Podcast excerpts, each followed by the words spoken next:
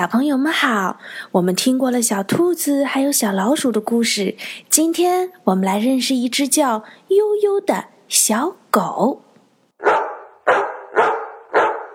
悠悠去农场，Yo-Yo goes to the farm. Yo-Yo is a little yellow dog. He loves to go to the farm. At the farm, Yo-Yo met Pogo the piggy. They played together.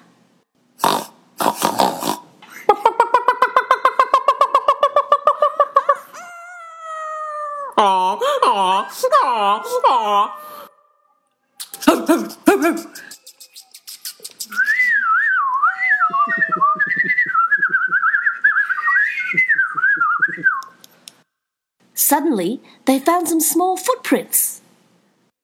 One, two, three? Whose tracks are these? Yo Yo wondered. So he and Pogo followed the footprints. And they found a crying little duck. The sad duckling quacked. Quack, quack, my name is Guji. I've lost my mom. Yo Yo tried to comfort Guji. He said, We'll find her. Don't cry, little one. So the three of them set off to look for the duckling's mum. They walked and walked and met a pretty cow. The cow greeted them. Guji said, My mom is not a cow. Yo Yo said, Don't worry, we'll find her, and I think I know how. They walked and walked and met a horse. The horse greeted them. Guji said, My mom is not a horse. Gah. Just then, they saw some more tracks. Pogo said, Let's follow these tracks. We will be right back on course. They followed the tracks, but they found the baby sheep and his mom.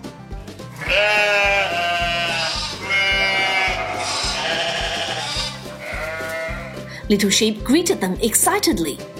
Guji was worried. My mom is not a sheep. Your mom must be hiding.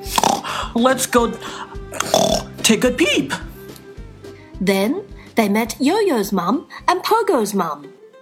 Before they could greet the kids, Guji said to Yo-Yo, But my mom is not a dog. Yo-Yo laughed. Don't worry, that's my mom with Pogo's mom. Guji turned around and said, Mrs. Yo-Yo, I am Guji and I've lost my mom. Yo-Yo's mum pointed at the pond and asked, Have you looked over there? Pogo's mom pointed to some big tracks and asked, Are those tracks the right ones? So they followed those tracks to the pond.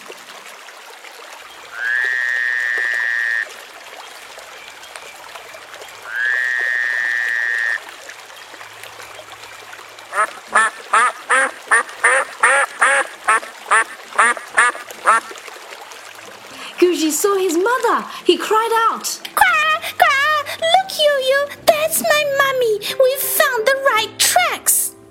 Guji's mum saw her baby. She opened her wings and held Guji tightly. Quack, quack. I found you, my little ducky. Guji held his mum and said happily, all is to hear her sweet